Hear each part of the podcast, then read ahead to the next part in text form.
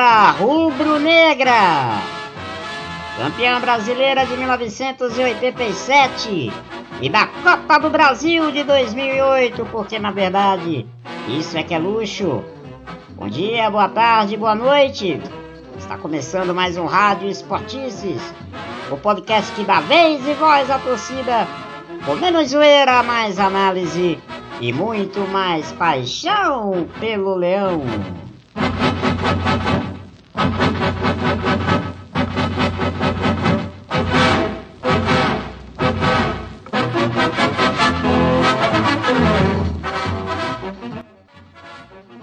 Eu sou Gustavo Militão e aproveito para te convidar para que você siga as redes sociais do Esportices.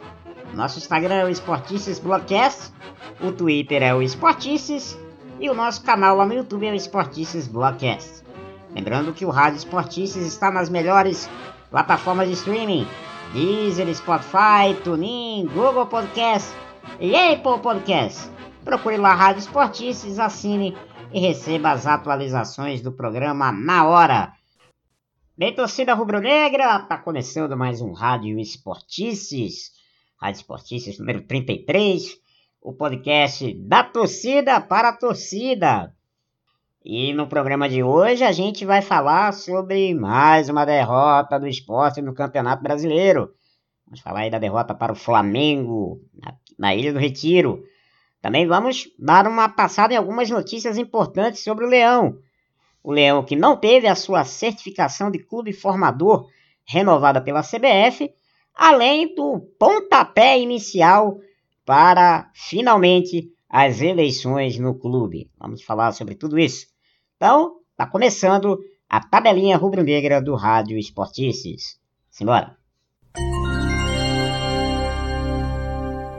Tabelinha Rubro-Negra. Fala torcedor, fala torcedora rubro-negra, começando mais uma tabelinha rubro-negra aqui no Rádio Esportices. E hoje uma tabelinha rubro-negra, infelizmente, para falar de derrota, né? Uma derrota dura, pesada aí pelo esporte na caminhada para o Campeonato Brasileiro. E hoje, para justamente a gente bater um papo, não só sobre essa derrota para o Flamengo, mas das coisas do Leão, tá de novo aqui meu amigo Nivaldo Neto do Esporte Números. Seja bem-vindo mais uma vez, Nivaldo. Um abraço. Um abraço, Gustavo. Um abraço a todos que estão nos ouvindo aí. Rapaz, vai ser uma experiência diferente, né? Minha estreia foi na, na semana passada com uma vitória e hoje uma derrota, assim. E assim, foi uma vitória semana passada acima da média das vitórias e hoje uma derrota abaixo da média das derrotas, né? Então, assim, vai ser uma experiência bem oposta. É, é, é bom que você tá agora barco. 50%, né? Você, é. é. você tá agora nos 50%. e assim, foi, foi uma vitória muito comemorada e uma derrota muito dolorida, né? Mas vamos lá. Mas vamos em frente, vamos em frente, vamos em frente, né? Vamos falar então aí dessa derrota aí do esporte para o Flamengo nessa segunda-feira, né? Dia 1 lá na Ilha do Retiro 3 a 0 pela 33ª rodada do Campeonato Brasileiro. Gols marcados pelo Gabigol aos 3 minutos do primeiro tempo, aos 18 do primeiro tempo Bruno Henrique ampliou e já nos acréscimos do segundo tempo aos 49 minutos o atacante Pedro definiu a partida fazendo o terceiro gol dos cariocas no jogo. Tanto aí uma, uma derrota dura para o esporte que agora ocupa a 16 posição do campeonato com 35 pontos, mesma quantidade de pontos do primeiro time na zona do rebaixamento, que é o Fortaleza, que estava com também 35 pontos na 17 posição. Ou seja, Anivaldo, acendeu a luz vermelha de vez, né? É, na verdade ela já estava acesa há algum tempo. Esse jogo, de certa forma, era uma derrota esperada, mas a forma como a derrota aconteceu talvez não, te, não seja exatamente o que todo mundo esperava, por isso a dor é um pouco maior. É isso. E vamos comentar exatamente sobre isso, né? Vamos tentar. Vamos tentar aqui, é, é uma tarefa um pouco difícil, mas vamos tentar entender o que foi que aconteceu com o esporte hoje, né? Principalmente no primeiro tempo. Mas vamos lá, vamos começar antes do pré, né? Hum. Qual era a tua expectativa pré-jogo, antes da bola rolar? A gente sabe que Esporte Flamengo, né, é um jogo que mexe com a torcida, sempre, né? É um jogo que mobiliza né, toda a torcida do esporte, ainda mais o esporte vindo de uma vitória importante na última rodada em cima do Bahia. Qual era a tua expectativa pré-jogo? Era mais o teu ânimo aumentou muito ou você ficou ainda com o pé atrás para esse jogo?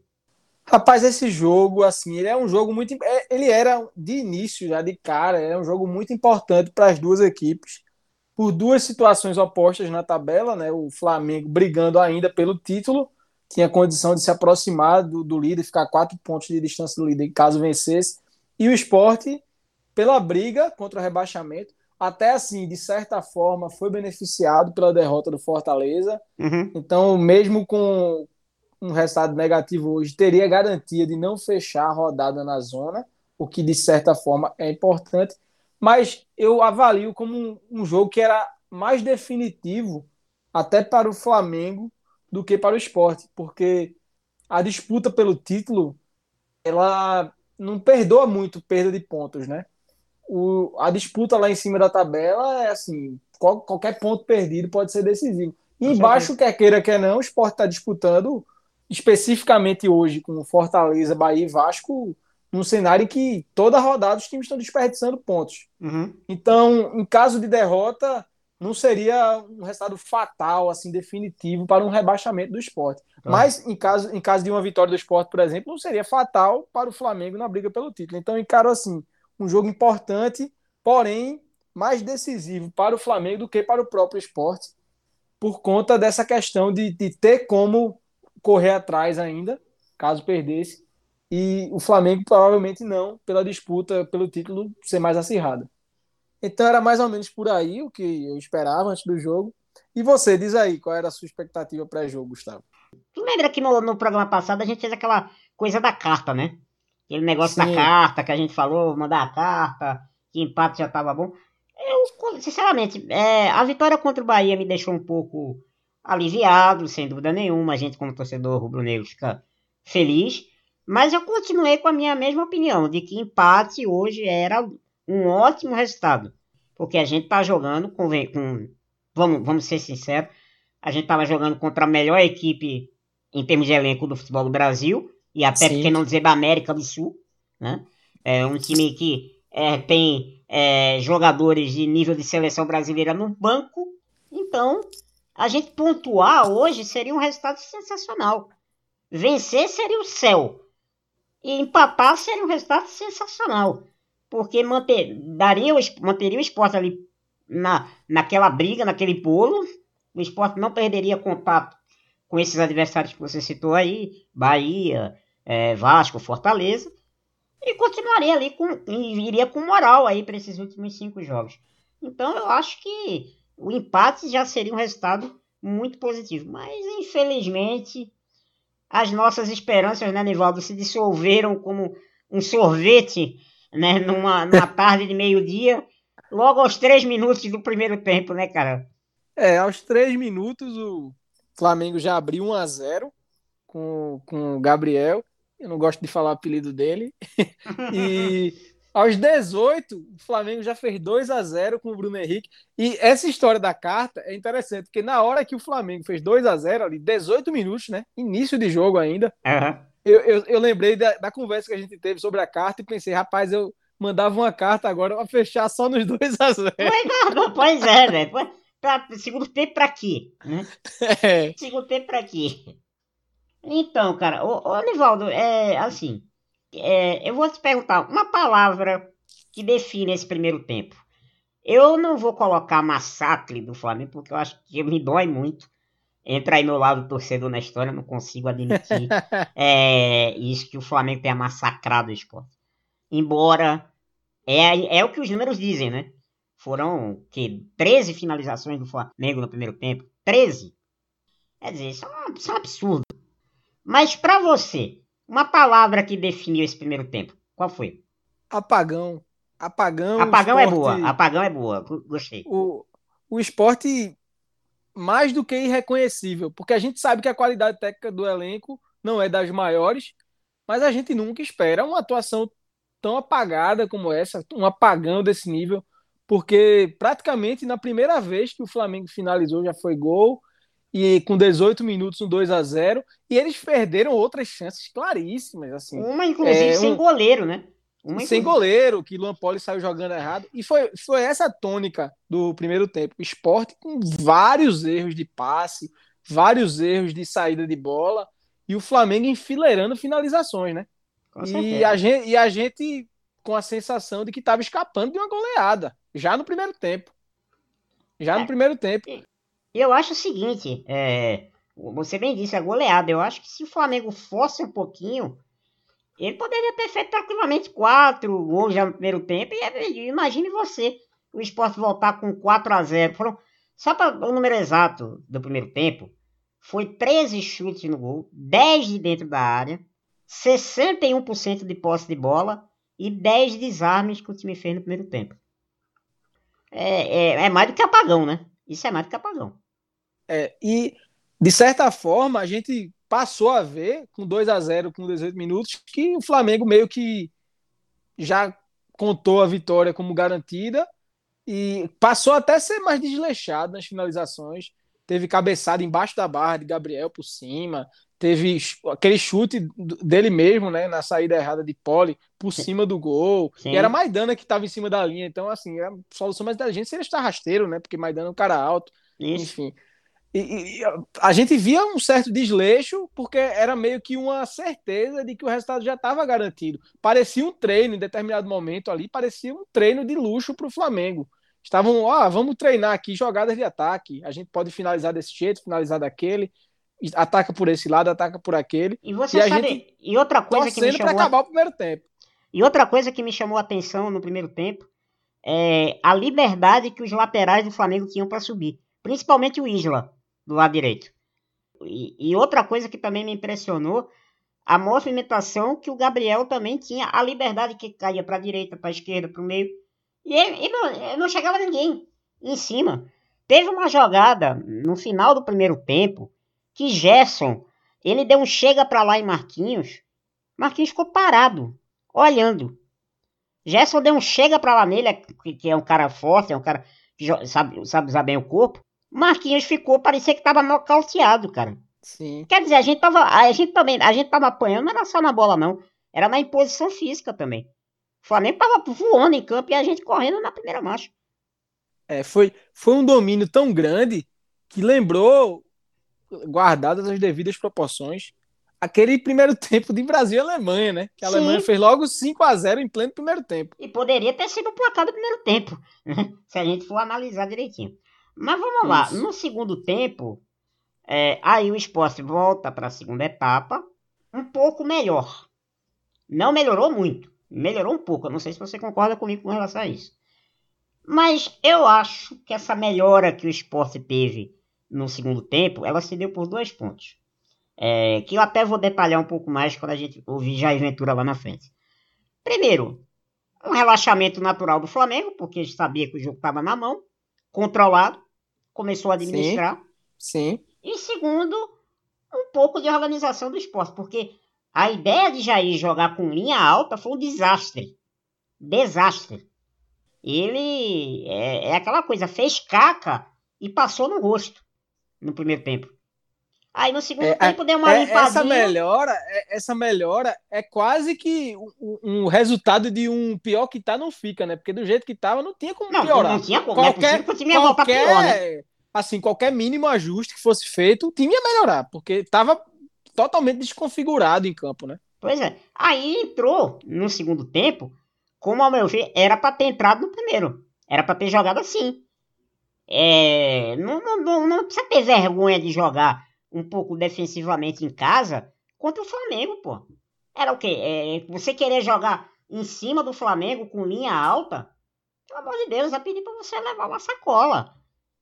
Então eu acho que a, os mínimos ajustes ali que Jair conseguiu fazer, aí deram essa impressão que o esporte melhorou em campo. Mas eu não achei também essa melhora toda, não. Porque foi, foi de, de muito péssimo para ruim, né? Então é, parece que foi uma grande melhora. É, exato, exato. É, vamos dizer, o esporte conseguiu ficar um pouco mais organizado em campo, conseguiu pisar na área do Flamengo um pouquinho mais, mas era aquela coisa, né? Com o nível dos atacantes que a gente tem, é complicado levar perigo, né? Tanto é que o goleiro titular do Flamengo se machucou, que foi aquela jogada que ele quase se atrapalhou, né? Ele quase levou o gol. Foi, quase doou um gol ali. Quase doou um gol pro esporte, mesmo assim o esporte não aproveitou. Entrou reserva também, não foi muito incomodado, né, durante o jogo. E aí no final o Flamengo ainda teve tempo e foi lá e fez o terceiro, né? O jogo já. É aquela, aquela chamada fechada de caixão, né? Porque foi jogo para goleada e acabou sendo, na minha opinião, né? Sei que tem essa polêmica, tem gente que considera só a goleada a partir de quatro. Mas eu, três eu, eu, eu, pra mim, goleada a partir de quatro. Pra você é, não é, a partir de três? Eu, eu, já considero, é, mas isso aí se entrar nessa polêmica aí, assim, porque para mim foi jogo para goleada pela diferença de, de chance, de posse de bola. Vamos dizer, foi uma goleada técnica. Foi uma goleada foi, técnica. E, e, assim, para mim, pelo terceiro gol, acaba assim, uma diferença muito grande, né? Futebol de hoje, de hoje, a gente sabe que é muito difícil tirar uma diferença de três gols, independente do momento do, do placar, né? Então foi uma fechada de caixão naquele terceiro gol. Vamos tentar fazer uma missão difícil aqui. Destaque positivo em campo. Eu não tenho. Você tem? É, eu também não vou conseguir, porque o que, é que a gente vai fazer aqui? É... Pole, não... a maioria das finalizações que não entraram foram para fora, né? Então a gente tem que falar muito de Pole. Patrick teve falhas individuais que resultaram em, em, em gols, né? Sim. Júnior, Júnior Tavares muito mal também, batendo falta para fora, num grupo meu que eu tenho com, com torcedores de outros times, um cara que torce pro São Paulo falando, pô, esse cara, depois que saiu do São Paulo, ainda fez piorar. E a, a zaga também mal postada, né? Cara, errando e o pior que eu ouvi. Próprio, semana... próprio Adrielson hoje, né? Errando muito saída de bola também. Errou. Ele estourou uma bola em cima do jogador do Flamengo. Isso. Quase, quase custou o gol, né? Fica difícil da gente elogiar alguém. Até porque se a defesa todo mundo tava mal, no ataque ninguém nem apareceu direito, né? Então vamos combinar o seguinte, Nivaldo. Pra cancelar do, o rádio hoje. Não tem motorrádio hoje pra ninguém. Fechou? É, não tem. Não tem. Pronto. Tá cancelado o radinho hoje. Não tem. Então de castigo. O rádio, o rádio é pra Marcão que não jogou. Pronto, pronto. Manda o rádio lá pra Marcão, que é o único que tá isento hoje. Tá isento aí dessa palhaçada que a gente viu hoje. É, agora, destaque negativo. Aí eu. Rapaz. Eu, dá, dá, aí dá pra, dá pra falar, Patrick, pela, pela determin, por ele ter sido determinante no resultado. Porque o jogo foi resolvido praticamente aos 18 do primeiro tempo. Porque a gente, quando a gente vê o esporte tomando 2 a 0 com a produção ofensiva que o esporte tem hoje, a gente não consegue imaginar o esporte revertendo um placar de dois gols. Não. Então, praticamente com 18 minutos, o jogo foi decidido. E foi decidido com dois lances em que Patrick teve interferência direta, né? No primeiro, ele, assim, foi ultrapassado por, por Bruno Henrique, foi Bruno Henrique, né, que estava ali, ali pela, pela esquerda. Foi, foi, foi, foi Bruno Henrique. Isso. Bruno Foi ultrapassado por Bruno Henrique com, com, facilidade, parecia que era um espectador em campo, né? Parecia que não estava preocupado, muito preocupado com, com a bola. E no segundo, é, um passe errado, também houve certa displicência na, na defesa, deixar aquela bola passar, né? De certa forma. Podia... Porque, assim, eu, uma coisa que eu costumo dizer, você só dá um valor ao chutão depois que a, a M tá feita, né? Com certeza, depois, com certeza. Depois que, depois que passou ali pela zaga e sobrou o gol, você pensa, pô, se desse o um chutão, na hora a gente podia até reclamar, né? Pô, o cara deu um chutão aí, mas é muito pior levar um gol. Não, cara, eu não reclamo de chutão, não. Sinceramente, eu, eu não consigo entender porque se criou esse ódio contra o chutão. Eu acho que se tem o último recurso, cara, chuta a bola pra frente, pô. Eu também. Eu, eu, eu, eu acho, acho, que, agora se criou uma o, o pior, o pior é, o pior é levar gol, velho. Faça pois qualquer é. coisa, não, só não leve gol. É eu acho que se criou uma você, frescura. você que Você que acompanha o, o, o, Big Brother também, que eu sei. É. Thiago, Thiago Leifert sempre fala, é fuja do paredão. Pronto, no futebol é não leve gol, velho. Se o recurso para não levar gol for dar um chutão, dê um chutão e saia rindo. Não, cara, eu acho que se criou uma frescura no futebol brasileiro hoje que você não pode dar chutão, que dar chutão é feio. Isso que começou, aliás, foi os Fernando Diniz da vida, né? Que começou que por, sinal, por sinal foi demitido. Que por sinal foi né? demitido hoje, né? É, é, que começou com essa frescura de que não pode dar chutão. Agora, eu sou contra você dar o chutão para qualquer lado sem olhar. Porque aí você é. pode acertar no, no, no, no, no atacante, no lateral, e ele criar uma jogada e você leva é, o gol. Você, você podendo dar um passe de lado com um jogador livre, dar um chutão, ninguém, ninguém entende. Agora, dar um chutão na bola que pode chegar no adversário e você não tem muito outro recurso, tem que dar o chutão e pronto. É, eu também vou lhe acompanhar no destaque negativo. Eu também vou lhe acompanhar. Eu acho que Patrick hoje, sinceramente, eu queria entender o seguinte. Por que que Jair Ventura colocou Patrick para bater de frente com Bruno Henrique? Um dos jogadores mais velozes do futebol brasileiro. É, e com, três, com três minutos já deu errado, né? Eu não consigo entender qual foi essa Agora, lógica. assim, só um, um comentário, sem, ser, sem querer passar pano, mas já passando. Certo. O pior, pior do jogo foi Patrick, mas do elenco, ele é um dos melhores que a gente tem hoje. Não, Porque eu é um concordo, cara, concordo. é um cara que, que tem disposição em 90 minutos, apareceu muitas vezes lá na frente é, para fazer jogadas de gol, como dando assistência para Thiago Neves, por exemplo, contra o Atlético Paranaense, contra o Curitiba. Então, é um jogador importantíssimo. Mas hoje, realmente, por ele mesmo ter assumido, né? Ele mesmo assumiu depois do jogo, né, na, na entrevista na beira do campo, que ele foi determinante para o resultado, né? Então não tem como a gente não considerar que ele foi o pior em campo hoje. Não, não tem, não tem, não tem. É aquela coisa, né? Tem dia que é noite, né? E hoje foi É. noite pra ele, né? Hoje foi noite pra pau. Deu tudo errado. Bola pra frente. O que não pode é isso virar uma sequência, né? Virar uma Isso. sequência de atuações ruins. Que aí nós estamos ferrados. Que seja, que tenha sido uma noite desastrosa, mas que seja a última. Aí até o fim do Brasileirão.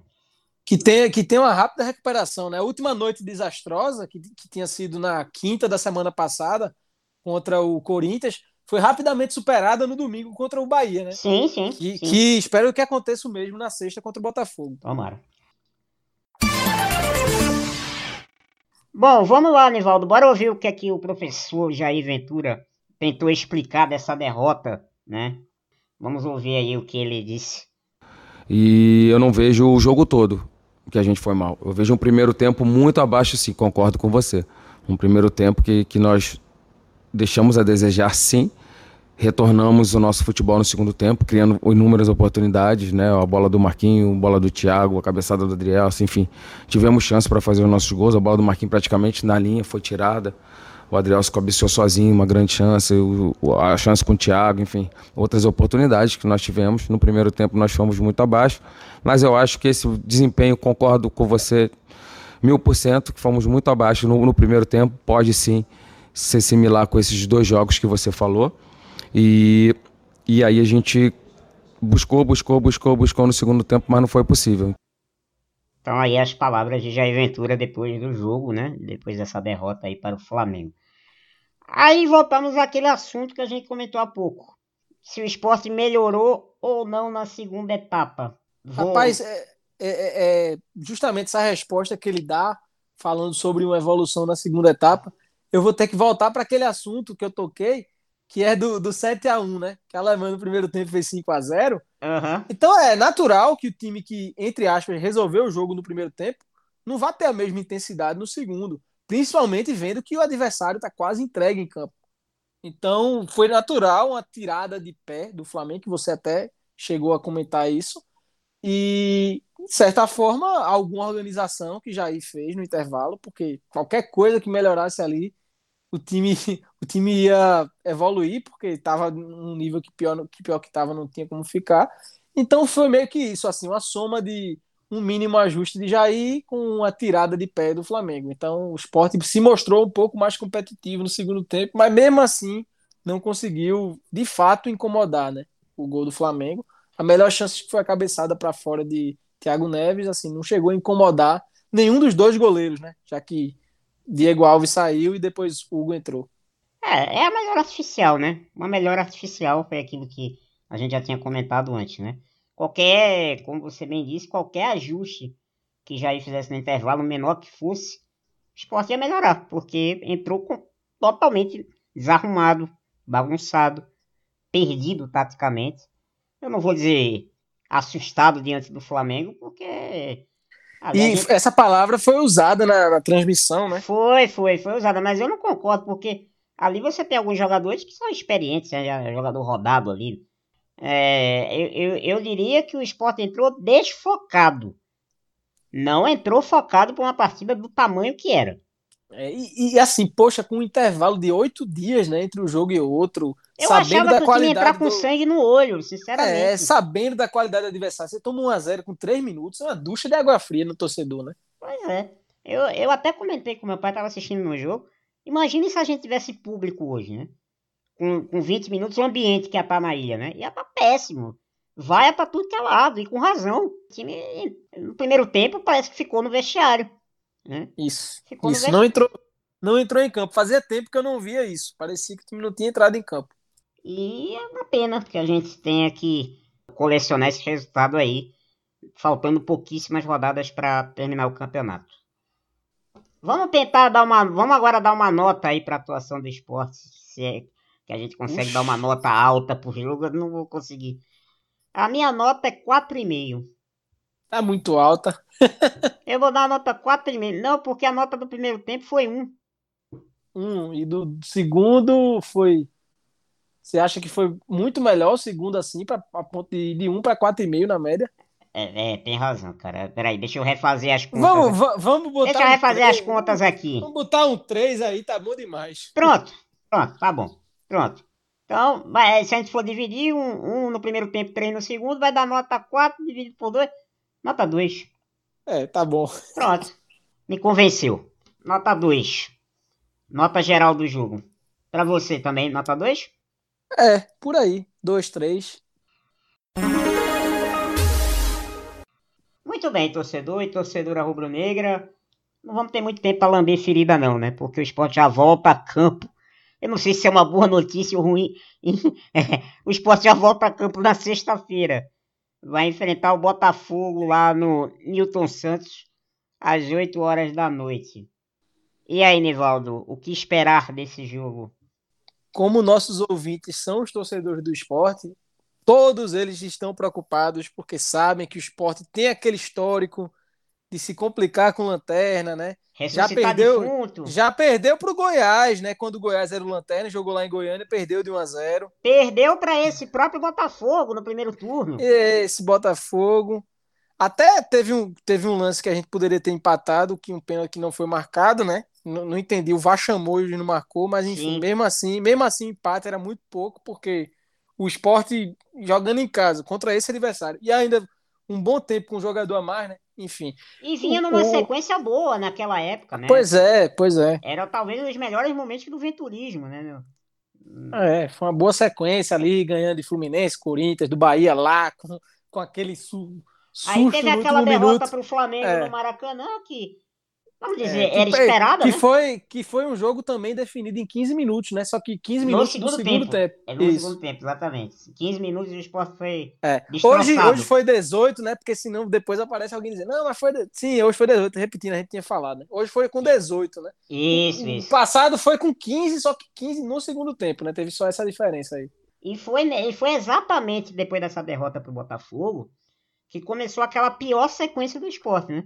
que vem até agora, né? É, exatamente, que o esporte foi goleado pro Internacional aqui, que levou aquela derrota pro Bragantino naquele jogo horroroso, e que deu uma melhoradinha com aquele, com aquele empate diante do Atlético Mineiro no Mineirão, né? Aí, depois disso, só foram é, quatro vitórias, né? Exatamente. Atlético Paranaense, Curitiba, Fortaleza e Bahia, todas com gol de Thiago Neves. Exatamente. Para você ver como o esporte tá mal no segundo turno, né? Que retorno.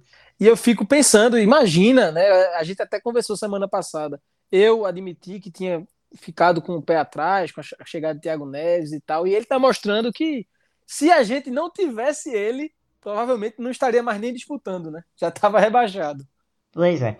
Bom, é, a gente vai enfrentar, vamos, vamos, vamos ser claros, né? Vamos enfrentar um Botafogo pré-rebaixado, né? O Botafogo só é. falta confirmar matematicamente que vai cair. Mesmo Isso. assim, a gente pode enfrentar um adversário que pode ter jogadores aí que querem mostrar serviço para ficar no, no, no, na próxima temporada. Um time que pode ainda querer dar aquele último suspiro, né? Aquela última satisfação para a ah, torcida. E, eu, eu não sei porquê, mas eu tenho a sensação que os times gostam de fazer isso contra o esporte. É, exatamente, parece que é marcado, pô. Parece que é marcado. Nivaldo, você tá com. Qual é, na sua opinião, a estratégia que o esporte deveria implementar para esse jogo contra o Botafogo?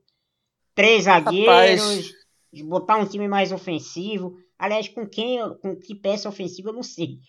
Se a gente pode montar um time é, mais ofensivo do é, que a é. gente tem hoje. É. Falando, falando nisso, com que peça, hoje quem entrou também, mais uma vez, muito mal, foi Hernani, né? Porque Pô, cara, ele. Mas é, Hernani entrar entra... mal é uma redundância já é, hoje. rapaz, é, é, assim. Com todo respeito a Hernani, a história que ele construiu no futebol, marcou gols pelo Flamengo, marcou gols pelo esporte, mas hoje ele em campo hum, parece que é um jogador assim do sub-15 no meio dos profissionais. Não dá nem para levar a sério. Cara, mas... eu, eu tenho uma pequena uma opinião diferente sobre Hernani. Eu acho que Hernani vive de uma temporada que deu tudo certo para ele. Foi a temporada 2013. E ele vai é, viver não, disso o resto da fato, carreira. O resto fato, da carreira. E, e, e, até um jogador que eu, eu tenho essa impressão de que quando se trata do esporte na imprensa, ou até com, é, comentários de torcedores de outros times, eles não têm a real noção do quanto Hernani não tem agregado ao esporte. Sim. Porque eles falam em Hernani ainda pensando naquele. Ah, Hernani é um cara fazedor de gols, né? Pô, mas, ele é. é. um cara, foi um cara fazedor de gol naquela temporada 2013. Foi na Série B 2019 também, justiça seja feita. Sim. Mas com outro tipo de, de, de, preocupação com ele e outro tipo de forma de jogar do esporte. Porque o esporte é, jogava ali pela ponta com o Guilherme, com o Ezequiel também no início, que Ezequiel também deu muita assistência para Hernani. E assim, era, era um cara que estava bem posicionado e com um toque guardava. Só que na Série A não acontece isso, né? O problema é que a gente ele... exige de dois. Quando precisa de dois toques, Aí aparece a ruindade de Hernani. né? é, e, e, outra coisa que me incomoda muito em Hernani é o cara ser um centroavante e não ter nenhuma qualidade de finalizar de cabeça. Isso não, me incomoda, me incomoda tem, muito não também. Tem. Ele é péssimo no jogo aéreo, péssimo. Não é pouco ruim, não. Ele, ele é péssimo. Tem, ele, tem, ele tem 34 gols pelo esporte, oficiais, e só um de cabeça, que foi naquele jogo contra o Santos, que a gente ganhou, mas caiu mesmo assim. Então eu acho que não, não tem muito o que fazer. O time vai ser esse, então, de hoje para sexta, né, é, Tende a ser esse. Também não, não, não tem muito como ficar só na defesa. atacar muito não dá. Hoje, uma das maiores opções ofensivas que a gente tem é Everton, que há poucas rodadas começou a entrar. Sim. E é uma das melhores opções que a gente tem ofensivas hoje, porque Hernani há muito tempo não joga bem. Dalberto é, tem um. Assim, ele tem uma tomada de decisão muito lenta. É, é, incômodo, ele pega a bola, parece que ele não sabe o que fazer com a bola e de repente a marcação toda já voltou, né? Ele não é só lento em tomada de decisão, não, ele é lento mesmo. É, lento. E ele é um jogador outro, lento. Outro, outro ponto baixo do nosso ataque tem sido a, é Marquinhos com a displicência que ele tem, porque ele é um jogador que a gente sabe que ele tem potencial para entregar, ele tem o drible, tem a velocidade, mas ele parece que faz um jogo bom e cinco ruins, né?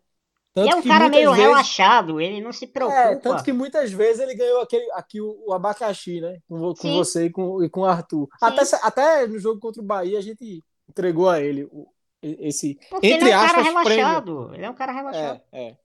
É, e é, é, aquele negócio, não tem muito o que fazer, tem que, tem que entrar nesse jogo para vencer. Tá, tá enfrentando o Lanterna, virtual rebaixado, que é um, um saco de pancada do campeonato. Só tem quatro vitórias, uma delas contra o Sport, né? Lembrando. Sim. E logo depois a gente pega o líder fora de casa.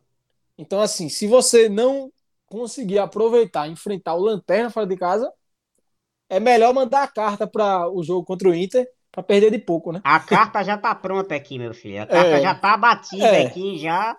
Já tô mandando é. amanhã para Bel Braga essa carta. E, e, e, essa curiosidade, né? O esporte vai ter dois jogos fora de casa agora, exatamente contra o Lanterna e contra o líder. Vamos ver o que vai ser pior para o esporte, né? A Os fama dois de levantar, extremos. A fama de levantar defunto ou enfrentar o melhor time do campeonato hoje, que vem de nove vitórias seguidas. Ah, meu Deus. Deus ajude nosso leãozinho. Mas vamos para o segundo bloco. Vamos lá. Segundo bloco.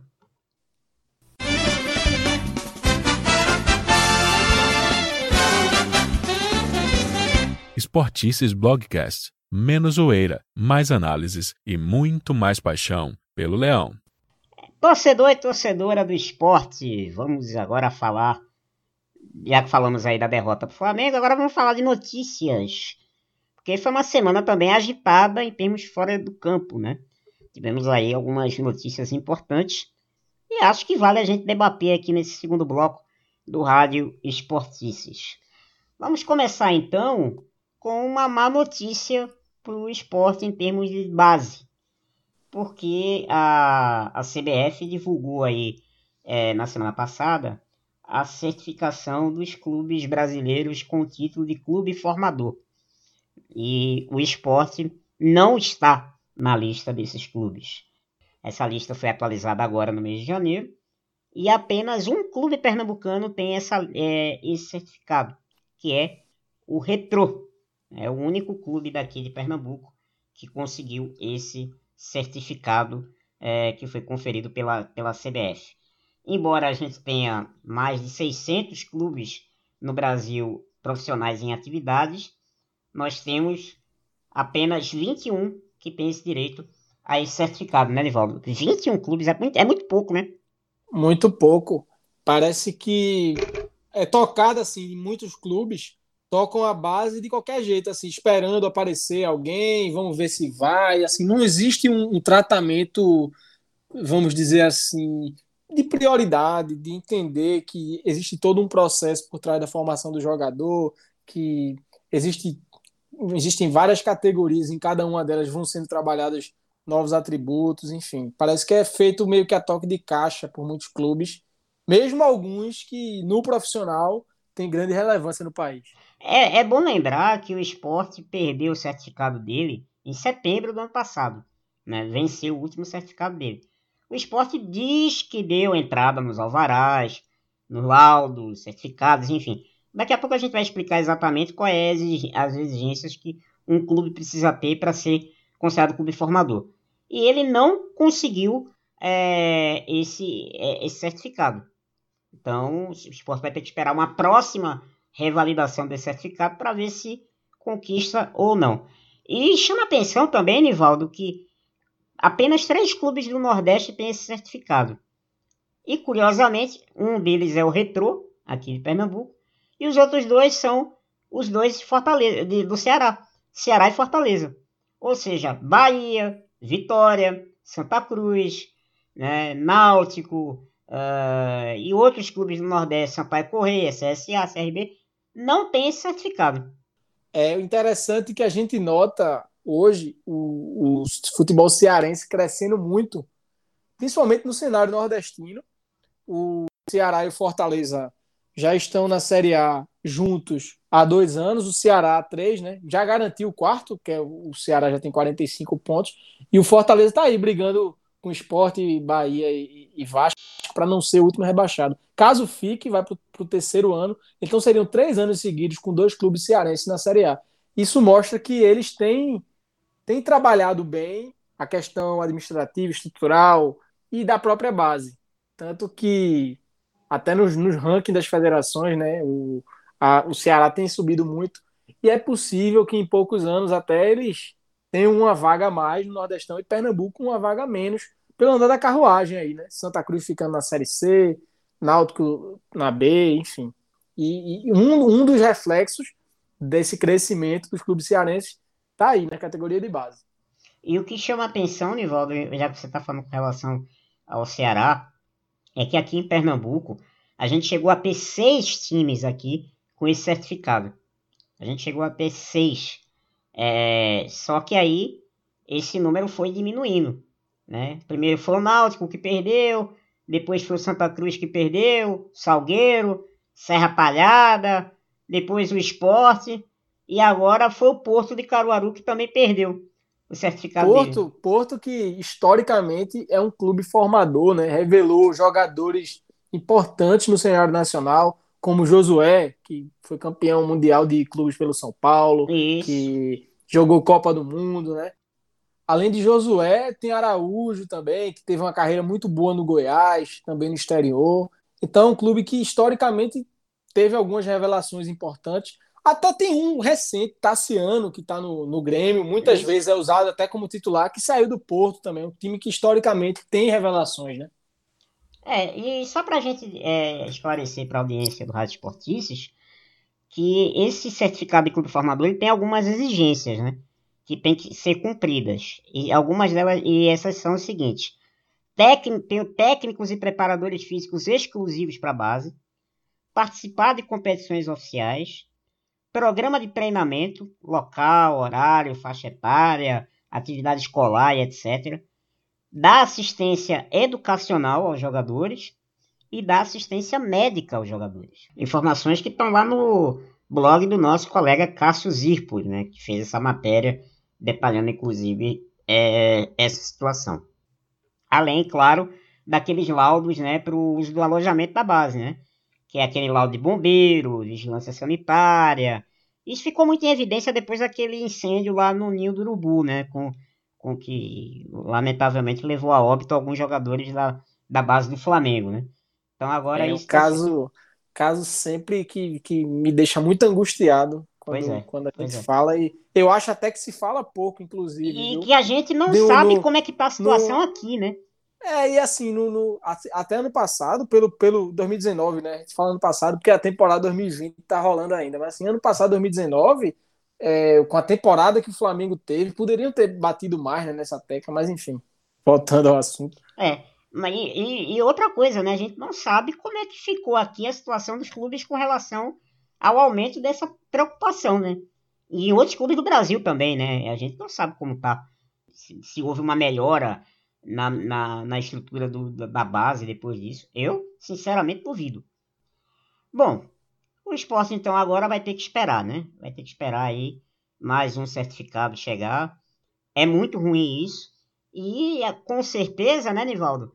Será algo que a próxima diretoria do clube vai ter que bater em cima, né? É, aproveitando que você falou em próxima diretoria, em uma possível mudança na estrutura administrativa do clube, vamos puxar o assunto das eleições. Opa, também está tá agitando aí os bastidores do esporte. Tem algumas chapas já inscritas, tem chapa que a gente não sabe se vai ou se não vai disputar. O que, que você tem para falar aí para a torcida dos últimos, as últimas novidades aí sobre o processo eleitoral no esporte? Parece que, graças a Deus, tem uma data de eleição, né? É, depois daquela, depois do golpe, né, que foi dado por alguns ilustres rubro-negros no, no, final do ano passado. Agora a gente tem uma, uma data finalmente de uma eleição, que vai acontecer no dia 5 de março, pouco depois né, do, do término da Série A, que deve terminar no dia 24 de fevereiro, né, se tudo correr bem. Isso foi falado pelo presidente do clube, né, o Carlos Frederico. O edital já foi publicado, já está formada a comissão eleitoral e agora é só as chapas é, se inscreverem aí oficialmente para as eleições. É, a gente tem aí, né, Nivaldo, um, um clima muito atribulado né, dessas eleições. A gente não sabe como é que vai ser aí o clima, né? Porque a gente teve um esfriamento, né? Tava muito acirrada a questão política dentro do clube, aí teve o adiamento das eleições, que por sinal o adiamento, a justificativa não adiantou de nada, porque a gente continua ainda numa pandemia, né? Ah, então aquela desculpa que aquele grupo deu não adianta, caiu por terra, porque continuamos numa pandemia de todo jeito. Eu queria saber de você, Nevaldo, o que é que você está esperando aí dessas eleições? Você está sentindo aí um clima é, favorável agora para se ter eleições ou você acha que é o, futuro, o final do Campeonato Brasileiro que vai determinar o que vai acontecer na, na votação? Rapaz, é assim, até um, uma das grandes referências minhas no jornalismo, que é Léo Medrado, hoje diretor executivo da CBN aqui do Recife, ele fala que eleição que deveria existir é de, é de, é de político, de clube, deveria ser sempre um, uma conversa, um consenso, e que muitas vezes acaba mais dividindo do que somando. E hoje, hoje a gente vê, em outros momentos a gente também já viu, é, pessoas mais preocupadas com um, um cargo, manter um cargo, ocupar um cargo, do que com o sucesso do próprio clube, né? Então, sempre preocupa muito a gente ver esse tipo de divisão. É, são várias chapas, o que torna o clima ainda mais, assim, mais atribulado. É algo inédito na história do esporte, é, né? Tem e, cinco chapas. E, e outra coisa, outra coisa ruim é a data, porque por mais que a justificativa seja o time terminar, vamos dizer assim, né, a Série A, e, normalmente a eleição do esporte acontece no meio de dezembro, em, em, geral, assim, vamos dizer, uma semana depois de acabar o, o, brasileiro. E esse ano, aparentemente, vão ser duas semanas depois, né? Porque se acaba dia 24, a gente tem aí ainda um, restinho de fevereiro. Onze dias, não, nove, nove dias. Nove dias, é.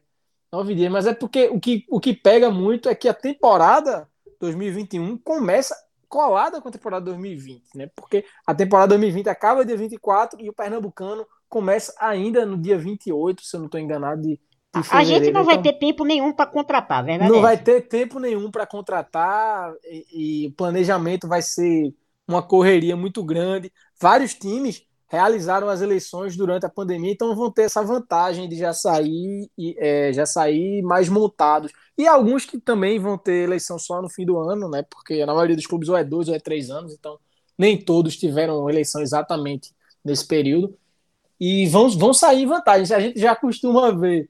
Não, não na, agora. Na, na Série de... A, todos os times é, é, que tinham eleição marcada fizeram esse ano, fizeram no final do ano.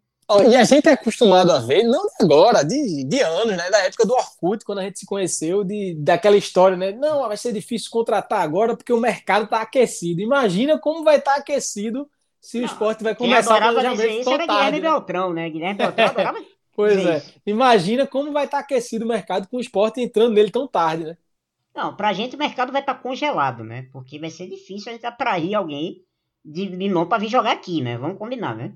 Principalmente um reba rebaixado, né? Se a gente Ixi, cair. Bate, bate na madeira aí. Não, vamos bater na madeira. É, agora, ficando na Série A, dependendo de quem seja o presidente, pode ser que a gente atraia aí alguns nomes razoáveis, mas eu, rapaz, estou muito preocupado. Estou muito preocupado com esse planejamento que vai ser feito. Mas parece que agora a grande preocupação é saber, né, Nivaldo, agora quem vai ser o candidato da situação, né? Porque a situação não, não acha nome, né? É uma hora é um nome, outra hora é outro. Agora parece que o nome que estava certo aí desistiu, né?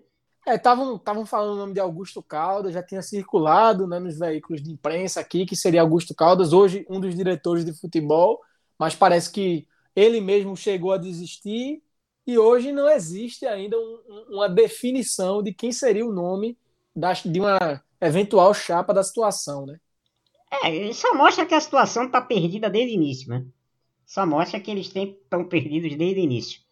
É por isso que tentaram e conseguiram adiar as eleições, porque não há consenso entre eles. Eles não conseguem achar um nome entre si. Porque sabem que a torcida, grande parte da torcida, hoje não votaria na situação, não votaria, por conta exatamente do, do, da campanha do esporte brasileiro. E tá difícil achar o nome, né? E eu não sei se eles vão conseguir achar um nome Será que eles vão tentar de eleição de novo se não acharem esse nome até, até o meio do mês, Nivaldo? Será? Aí, rapaz, só o tempo pode dizer. Se a gente já não sabe prever muito sobre o que vai acontecer em campo, a gente vendo todos os jogos, imagina sobre esses bastidores aí. Cara, é melhor a gente desistir dessa vida de cigano, viu? É melhor desistir dessa vida aí de, de tentar adivinhar as coisas que acontecem dentro do esporte. Mas enfim, vamos acompanhar os passos do que vai acontecer. E claro, quando tudo estiver definido, quando tiver definido candidatura e tal, vamos convidar os candidatos para virem aqui no Rádio Esportice bater um papo com a gente. Inclusive o senhor, viu, Nivaldo, só está convidado para participar de uma das entrevistas aqui com um dos candidatos, viu? Já vai se preparando aí. Não, como eu falei aqui, estou à disposição, só me chamar que eu volto. Você está entrando agora no time com, com mais frequência, é tipo aquele, é aquele jogador que entrou, agradou, e agora o técnico tá botando para jogar mais tempo. É Everton, né? É, tipo Everton, exatamente, tipo Everton. É isso, torcedor. Vamos acompanhar aí os próximos passos e ver o que vai acontecer aí no processo eleitoral do nosso Leão.